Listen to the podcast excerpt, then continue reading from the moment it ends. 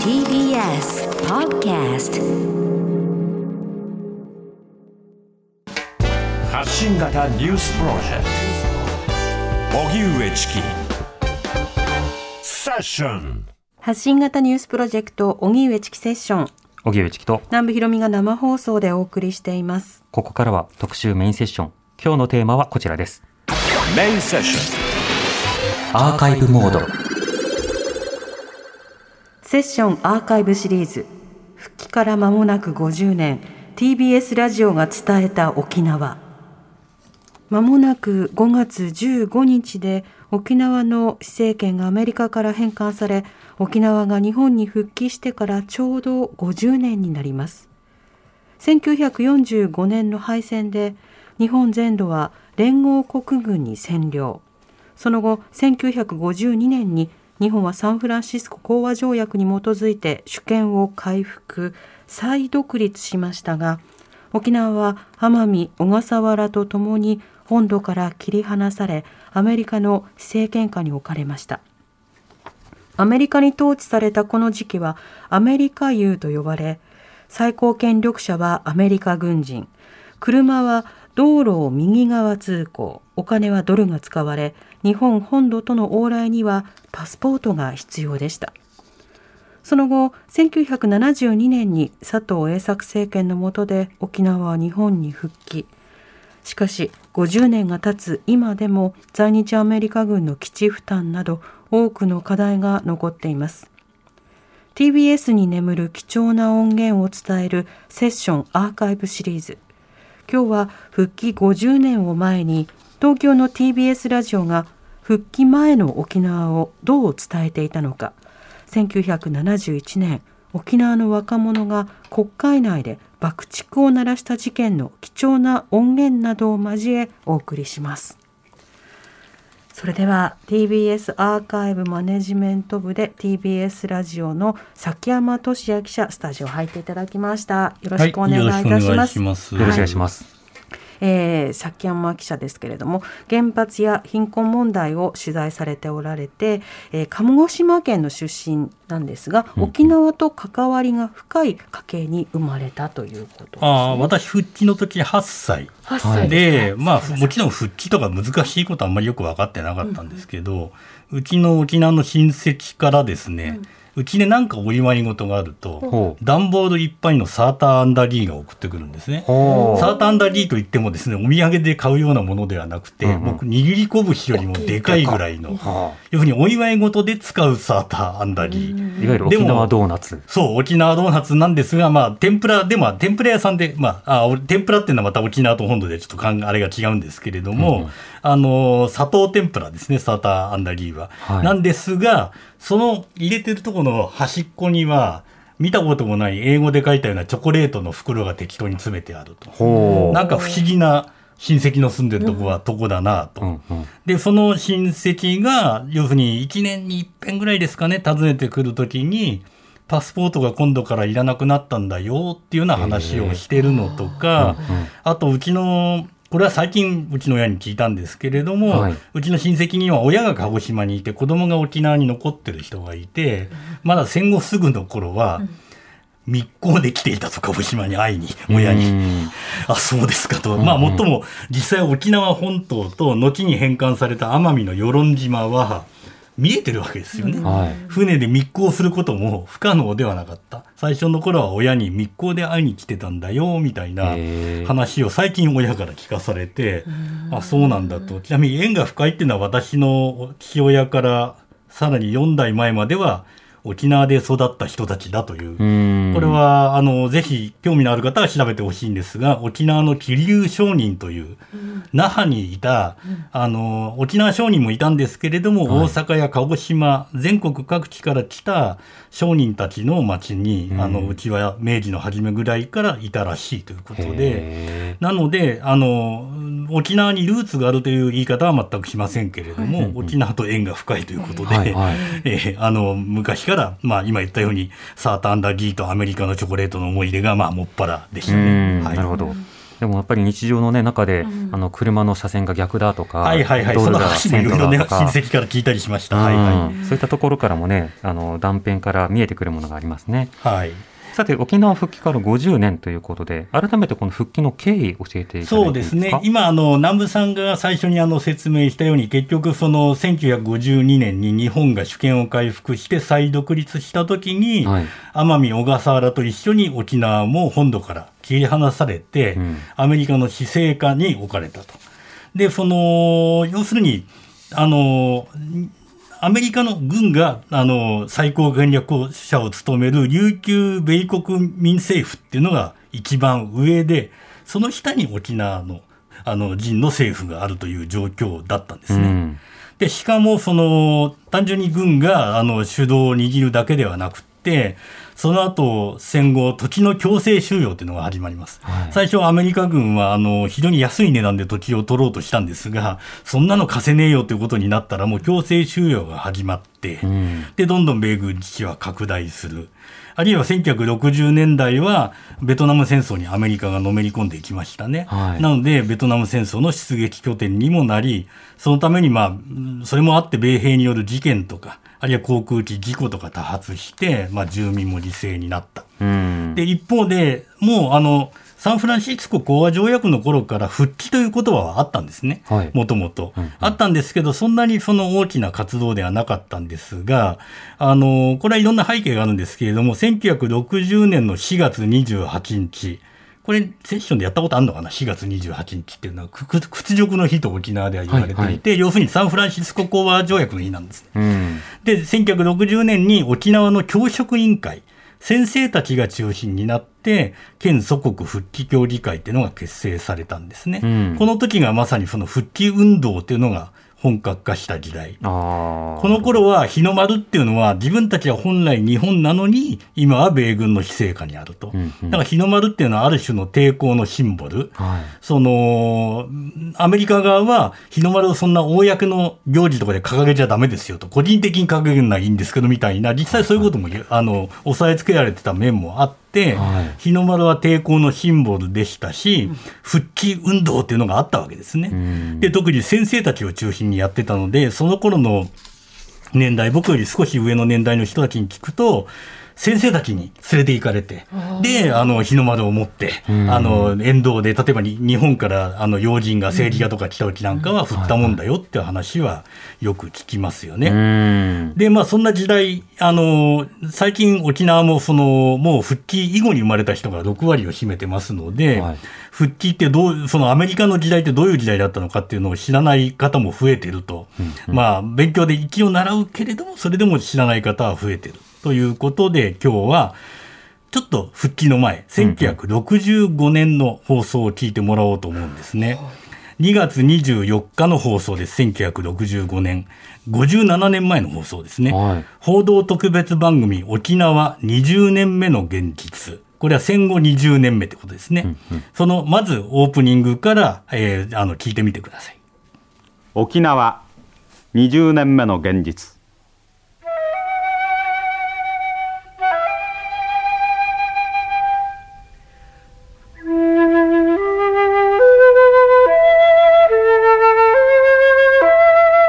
ジェット機で羽田からわずか2時間。そこに本土から切り離されて苦悶する小さな島がある。そこも日本。しかしこの島では最も重要なことが英語で伝えられ日常の経済もドルによって支配されている。沖縄である。夜の盛り場。道端に座って人々の情けにすがる。盲目のジャビ線引き。できればもう僕らもこういうことはもうやりたくないけれども。しかし自分が動かなくちゃまたあーまあ飯食えないし。おじさんは生活保護受けてないんですか？はどうしてですか？い3ドルです。3ドル？はい。月に？はいもう家賃家賃はまあ4畳半で5ドルですからね。そして基地の町ではアメリカ兵相手の物売りが。お母さんはね体が弱くない時にはさ病気違う時にはさ卵売りしてたんだけどさ、体が弱くなったからさ休んでる。少し咳が出るね。今日休ませてもらえばよかったじゃないよかったんだけどね、うん。お正月の支度ができなかったお洋服はね買ったんだけどね、靴が買えなかったから。お仕事してんのは辛くない？私たちはね、うガム売りするのが嫌。農地は金網に囲まれて基地となった。生活の糧を求めて弾丸のスクラップを拾う人々。それでなくとも軍の演習の流れ弾に当たって傷つく人の多い沖縄。ある男は妻と5人の子供を残して死んだ。軍用地になって演習場になったためにこんな目に遭わされて今でも自分一人で生活に非常にもう演奏が弾の音を聞いたらますます柵に触るんです。うーん。まずオープニングからいろんな方々の証言が紹介されてましたね。アメリカの兵隊にガムを売る子供の声。そう。しかもお母さんが病気だってことは、この子はもしかすると、これは想像ですけど、お父さんは何らかの理由でいないのか、うんということも考えられますし、えええあの、こういう状況、さっきの話とも多分、この前半の話なんかともつながる面もあると思うんですけれども、うんうんあるいは弾丸のスクラップ拾いで亡くなる人がいるといったですね、はい。まあ、明らかにちょうど65年っていうのはもう本土は高度経済成長がもう割と行き着くとこまで、所得倍増とかいうのも、まあ言ってみれば行き着くとこまで行ってた時代ですよね。うん。だから多分 TBS 東京側から見ると、まず一つは沖縄は経済的に大変である。貧しい人が多いというのが、まずはあったんだと思いますうね。ん。この1965年沖縄の当時の状況、あのどういったような空気感だったんですか？そうですね。今言ってたより、まあ、あの、ドルで、しかもその、あの、ゆなんていうかな、ドルに従うためにですね、あの、アメリカの外資とかも、あの、進出してて、輸入型の経済になってて、はい割と危機にどんどんどんどん依存する経済構造になってたっていうのと、さっき言ったように、まあ、危機がどんどんどんどん増えていってしまう。なので、あの、一応保障などは実現はしましたけれども、危機に囲まれているような、あの、町、あの、島になってしまった。うん。もちろん一方で今のその米兵がまあいることで分かるようにアメリカ風の食文化とか音楽とかね、はい。いろんな文化は入ってきたかもしれませんけれども、だから僕がその子供の頃サーターアンダギーとアメリカのチョコレートで戸惑ったようにですね、まあ文化的にはあのまた独自のものを持っていた。はい。じゃあ日本から観光客はどんな感じで行っていたのか、今とはちょっと違うような気がするので聞いてください。日本の観光団はこの島に年間およそ5万人。南部の戦績の方へご案内してまいります。これから参ります沖縄本島の南部一帯には幾多の物語や伝説を残しております名所戸籍のほかに観光客が必ず訪れるかつての激戦の地今は数多くの慰霊塔が立ち並ぶ。日本本土の各県があたかもコンクールのごとく塔や碑を建設するからである。私は鳥取県ですがね。鳥取県としてのその塔がないわけですよ。ええ、いいもんができるか悪いもんができるか特にまあ鳥取県なんかは貧乏県ですからね、まあそういうその立派なもんができんにしてもこの塔の一つぐらいはですね、なんとかそのお作りたいという気持ちはまあしみじみ感じたわけですわ。あの方たちのお気持ちもよくわかるんです。だけどわかるんですけどね、塔を建てるだけがこの人たちの霊をねあの慰めるんじゃなくてやっぱし現在生きている人たちの生活がもう大事ですからうちのその友達なんかでもやれ靖国神社に祀られたとかなんとかって言ってもね美化されたただ言葉であってね本当はねもう彼たちが払った犠牲っていうのがどんなに大きくてねそしてそれは全然今でもね報いられてないっていう風なねそういう感じです私たちとしてはね。この人は姫百合部隊生き残りの一人であるうん。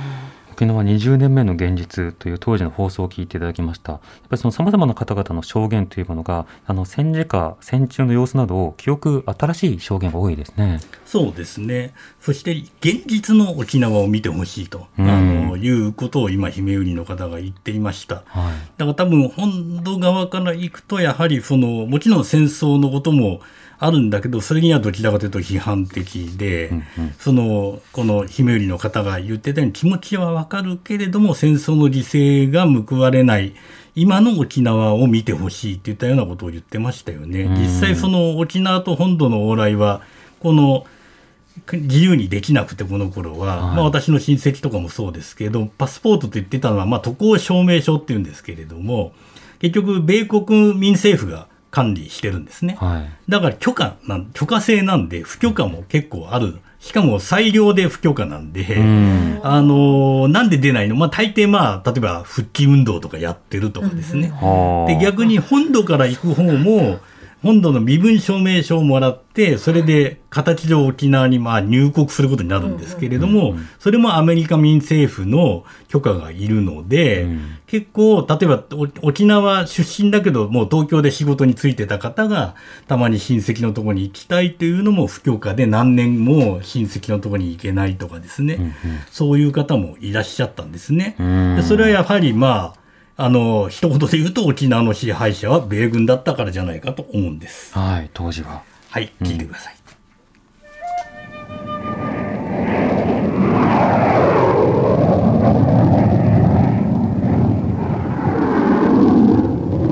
20年前もそしてまた今も沖縄は戦いの島であるそこを支配するのはアメリカの軍人である。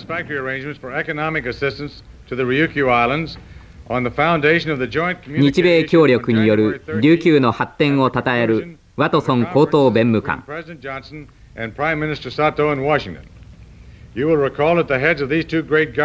住民の自治機関、琉球政府は、立法、司法、行政のいずれの面においても、この人の意思に従わなければならない。その琉球政府の松岡主席。で皆さんは今日アメリカが世界のトップであるということをもう世界の全住民が分かった。日本国民もイングランドよりもドイツよりもアメリカが最優秀であると。それでそういう時代にアメリカ行かれて帰ってこられこられて今現在の地位にあるというのはあんたら幸福である。まあ政府が弱いのは要はあの言葉のあれからじゃないですかね。英語は自分の思う通りに話せないっていうのが一番第一の欠点じゃないですかね。政府の、まあ、高官連中がですね。弱いのは政府だけではない。政府の弱腰を憤る労働組合もまた。反米運動じゃないわけですからね。本当にもうお互いのその切実な生活権の問題だからね。やはり人間は自分を保護するのは自分ですからねこれが噛み合ってしまったらいかないと思うんですね。株組合員がそのうん、その支配構造の中の様子が伝わってきました。この音声の部分はいかがですか？あこの音声の部分ね、あそのそうですね、だからワトソン高高等弁務官という人は、割と沖縄の自治を認める人ではあったということなんですが、この前のキャラウェイという人が、この前の年まで高等弁務官で、キャラウェイ旋風っていうのを起こして、簡単に言うと、今言ってましたけど、音で立法行政司法の3件はあるわけですね。沖縄のある人が行政を訴えて裁判で勝ったと。そうすると、高等弁務官が法律を変えてしまうんですね。そう、法律が変わってしまうと、その裁判は無効ということになってしまうという。という。だから、確かに、で、あの、今、あの、松岡さん、松岡聖宝さんという行政主席だった人ですけれども、これも任命制です。で、ただ松岡さん自身はですね、この後、実は松岡さんの次からは選挙になるんですけど、選挙で選ばれるようになるので、その道を開いた人なので、まあ相当交渉して力があった人ではあるんですが、でも一方で今アメリカが一番であるというような話をしてましたよね。ええ。というのは、その、今これはね、あの、アメリカ留学の人たちを前に話してるんです。あの、アメリカ側は単に押さえつけるだけじゃなくって、アメリカで学んだ若者たちを琉球の中で政財界の例えばリーダー的な存在にしようということで実は留学制度はあったんですね。でそこで勉強した人たち、まあ、俗に米留組とアメリカの留学米留ですねと呼ばれて。そういう人たちを前にまあ話してたわけなんですけれども、はい、でも、米留でいろんなことを学ぶと、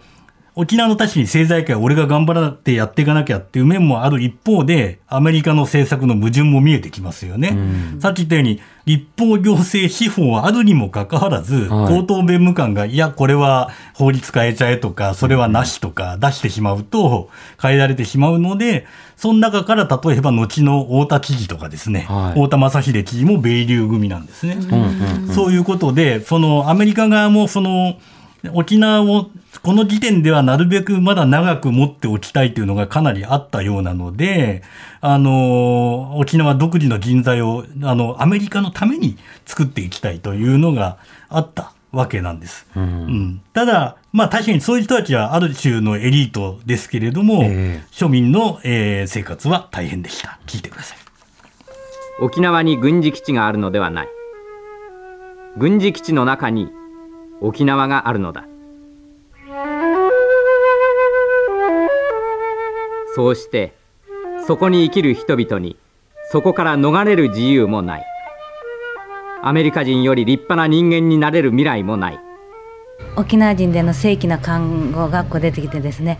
もう看護免許も持ってる方々がですね軍の病院で働いた場合には正規の看護婦として認められずにですね見習いとして雇われるんですよね。同じ病院で働いて同じ仕事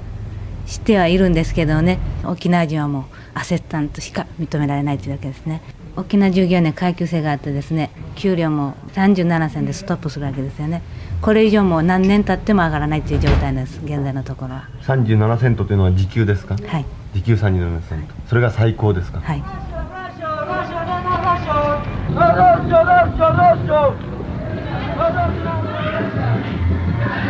沖縄にあるキャバレーアメリカ軍の給料日は月末と中旬の土曜日キャバレーもにぎわう。酔った上でかシラフでかそれはわからないが気軽に催涙弾を投げ込む兵隊も現れる。ガスってどんなガスわかんないですがすぐ何かあの投げてねでずーっと音がものすごい白い煙吹きよねこういうのはあれですか？やっぱり警察は調べてくれるんですか？警察もう何もアメリカの場合はもううやむやです。現行犯捕まらない場合にはもう泣き寝入りですよ。被害を受けた分は。何でもです。その盗まれても割られてももうそんな状態です。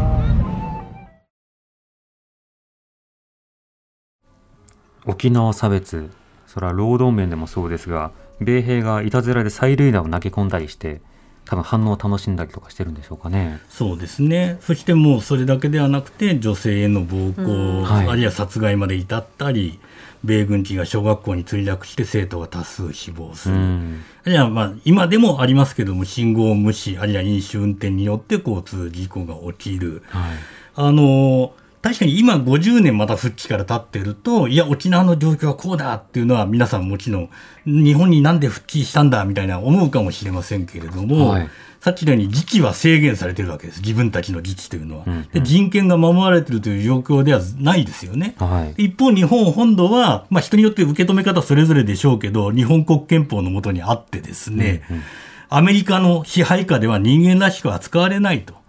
人間らしく生きるにはやっぱり復帰しかないんだと。日本国憲法のもとに帰りたいという声があったであろうことは、これは想像に難くないですよね、はい、ここまでそうしたような背景があるということも見えてきました。うん、この後もさらにアーカイブモード、当時の放送、沖縄20名の現実などを聞きながら考えていきたいと思います。TBS Radio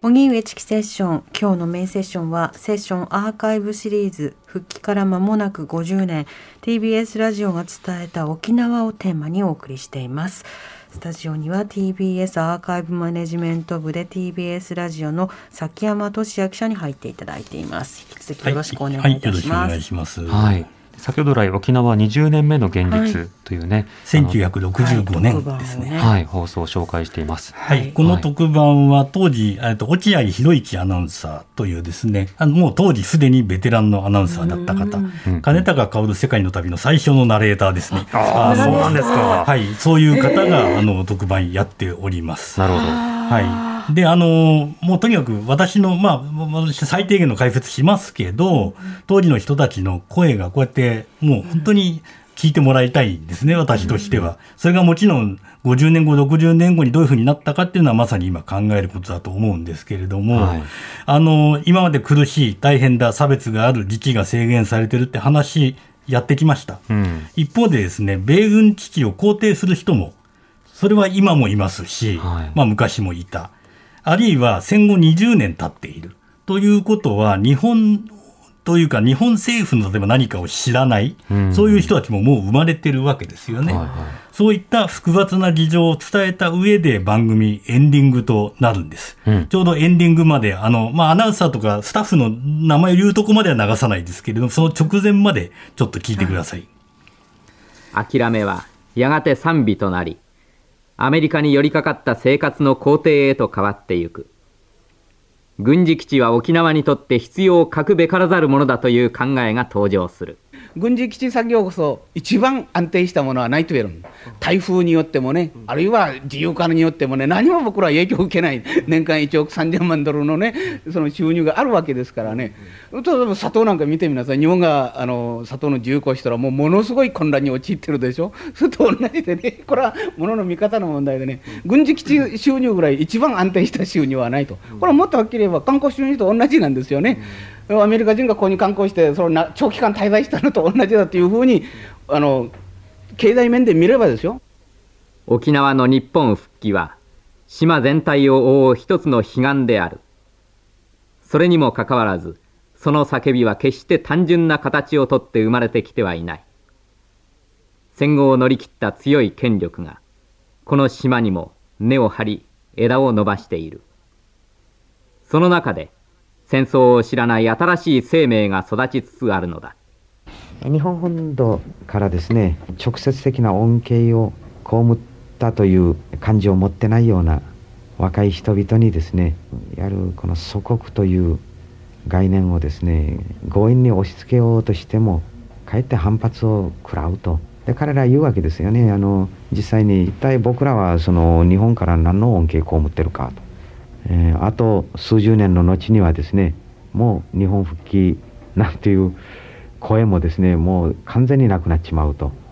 いうことも考えられるわけなんですよね。まあ、そうなればまた我々の後の時代の者たちにとってはねそれがまた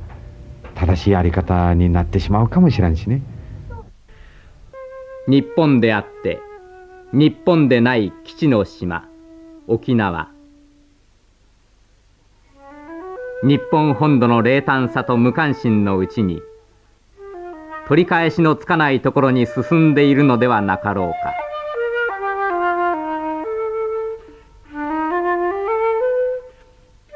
どこの人だみんなは？あ日本人。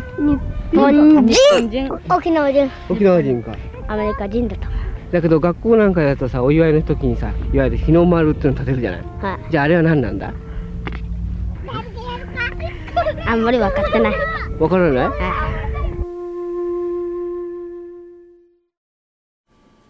はい、これは沖縄復帰前のタイミングで放送された当時の番組。1965年2月24日。沖縄 20, 20年目の現実聞いていただきました。あのいろいろなね自分が何に所属をしているのかどういった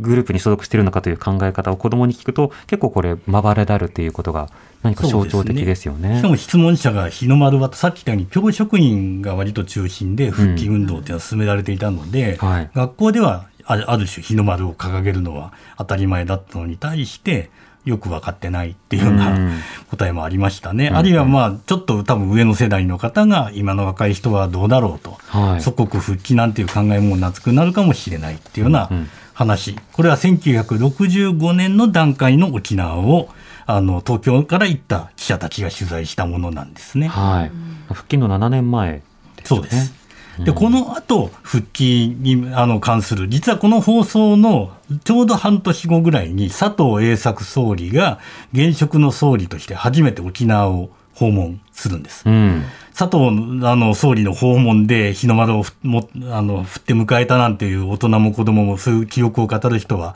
多いんですけれども、そこで有名なその沖縄の祖国復帰が実現しない限り我が国の戦後は終わっていないという言葉をまあ出すわけなんですね。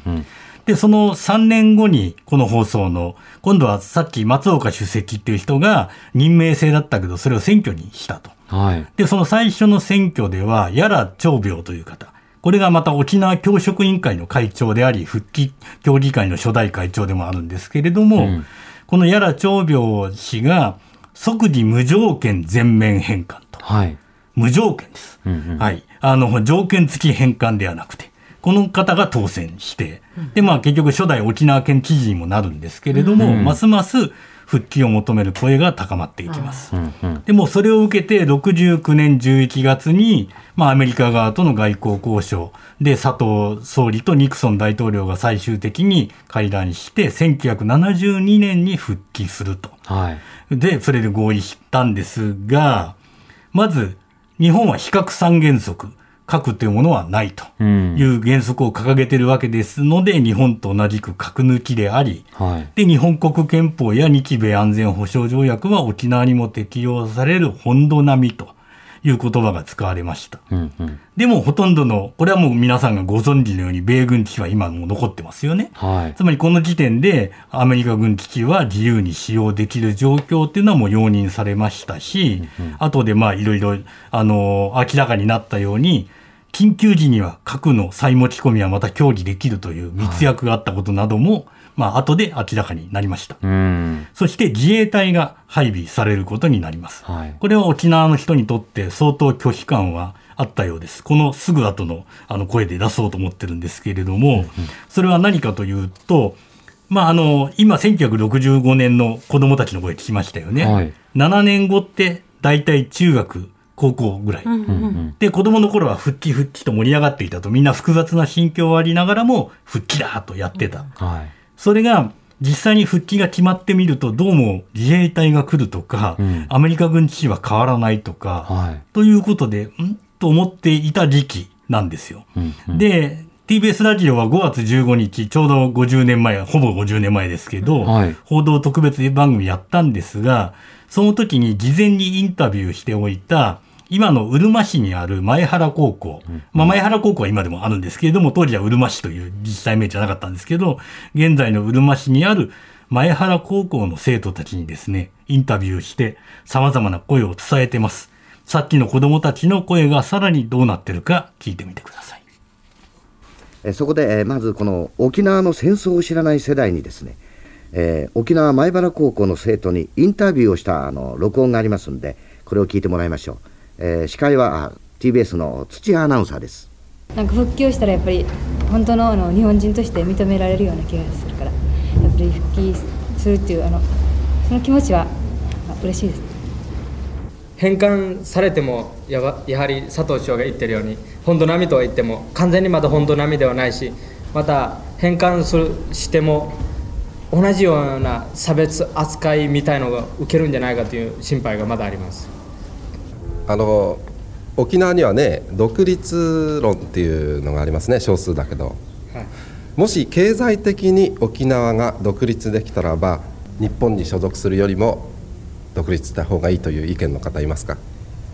はい、僕は独立した方がいいと思います。あのなぜならばですね、えっと、日本を僕は祖国だと思ってもないし、そしてまた変えるべきだとも思ってないからです。なぜならばって言ったら、えっとまあ、28年間ほっとかれて、もう沖縄のことなんか、まあ、あっちに置いとけっていう感じで、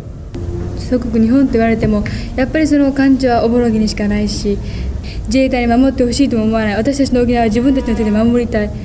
そ日本にも帰りたくもないしやはり沖縄として独立したいという気持ちが強いです。反論はありますか誰か？なんかいくらで独立できるその経済力があるとしてもやっぱり親元に帰りたいっていう願いがやっぱり誰でもあるんじゃないかなと思うんですね自分たちはやっぱり日本人だし特別に沖縄人っても言うけど根本的には日本人じゃないか。帰って沖縄が独立したらどこの国からもみんな見放された一人ぼっちの国っていうのかそういうものになってしまうと思うんですね。あなたはどうですか？これに対して、えっと、僕の意見としては確かに沖縄人も日本人かもしれません。しかし日本人も僕たちをいじめてると思います。アメリカにしろ僕たちをいじめています。つまり同じ人間を同じ人間をいじめてにじめあいじめてる人間からは逃れたいし逃逃れということはつまりは自分の世界つまりは沖縄という世界を持つことしかできないと思います。うん。これは高校生たちのディスカッションになるんですね。そうですね。まあ、アナウンサーを中心に、まあ、ディスカッションしたんですけれども、ちなみにこの後思った自衛隊の質問もあったんですけど、はい、これは全員反対だったので、あえて使いませんでした。なるほど。はい。逆にその前の独立とか、あるいは自分を日本人と思うかというところをくつかこれは編集して出したんですけれどはい、はい、なるほど。でも本当にやっぱりその自分たちのアイデンティティはどこなのかとか、まあ、当然その独立ってなると、安全保障どうするのか経済圏どうするのかっていろんな政治も絡みますけれども、割と高校生たちはその自分の所属意識で、うんあのこうした意見を、まあ、忌憚なく述べてるという場面でしたね。忌憚なくあの、もちろん結局政治日程は予定通りに進んじゃってるわけなんですね。っていうのも、1972年5月15日がまあ復帰ですけど、実際にはその前の71年6月17日に、まあ、日米両政府が沖縄返還協定というに調印すると、はい、まあ、その流れは、まあ、もう動かないといえば動かないわけです。うんうん、だけれども、それぞれさっきの子供たち、最初の頃で来た子供たちと大体同じ世代であろう高校生たちが、こんな風に当時語っていた。ただ、その、さっき今予定通りに進んでいると言いましたが、実はその返還協定を批准するのが主な議題となった臨時国会、沖縄国会と呼ばれましたのが1971年10月、うん、実際の復帰の半年ほど前ですね。はい、で、この10月19日に佐藤総理の所信表明演説。で、沖縄が中心の議題なんで、当然沖縄のことに触れます。うんうん、そのくだりにささ差し掛かったところを聞いてほしいです。沖縄問題は日米間の友好と信頼の絆のもとに戦争で失った領土を平和裏に話し合いで回復するというこれまでの歴史にない最も好ましい解決を見ることとなったのでありますが我が国と最も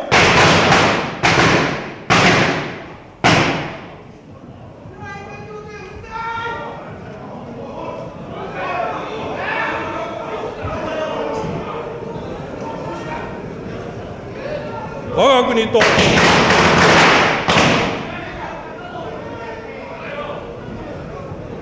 最も関連の深い中国問題は本年大きな変化を示すに至りまた通貨問題を中心とした国際経済の諸問題も新しい展開を見せるに至っております。はい、えー、1971年10月15日、沖縄国会での佐藤総理の所信表明演説の模様なんですけれども、爆発音が2回なってましたね。はい、爆竹が2回まさに沖縄の話に差し掛かったところに、うん、国会の傍聴席で沖縄県出身の若者3人が爆竹を2回鳴らして、ビラを巻きました。うんうん、これはあの八重山出身、八重山っていうのは石垣島とか西表とか皆さんご存知だと思いますが、はい、八重山出身の男性が1度目の爆竹。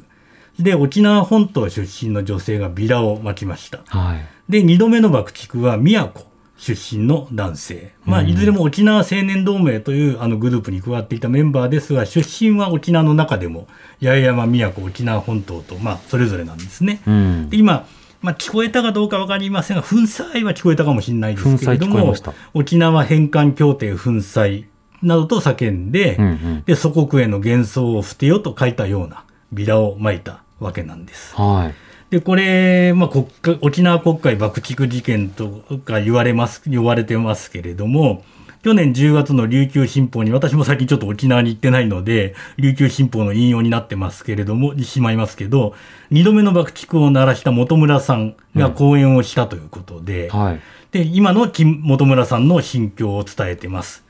あの、基地のない平和で豊かな沖縄が結局今も実現したいのは問題であるということと、この時言いたかったのは、日本の政府や党派に依存するのではなく、沖縄人が自立して自己決定権を持って決めることだと。うん。で、あの、さらに沖縄の青年組織も、実は本土の党派などで分裂してきた歴史があるから、はい。当時としては沖縄のことは沖縄が決めたいという声を届ける、まあ、そのための最低限の行動だったというふうに改めて当時を振り返った上で、今また講演しているんですね。うんなるほど。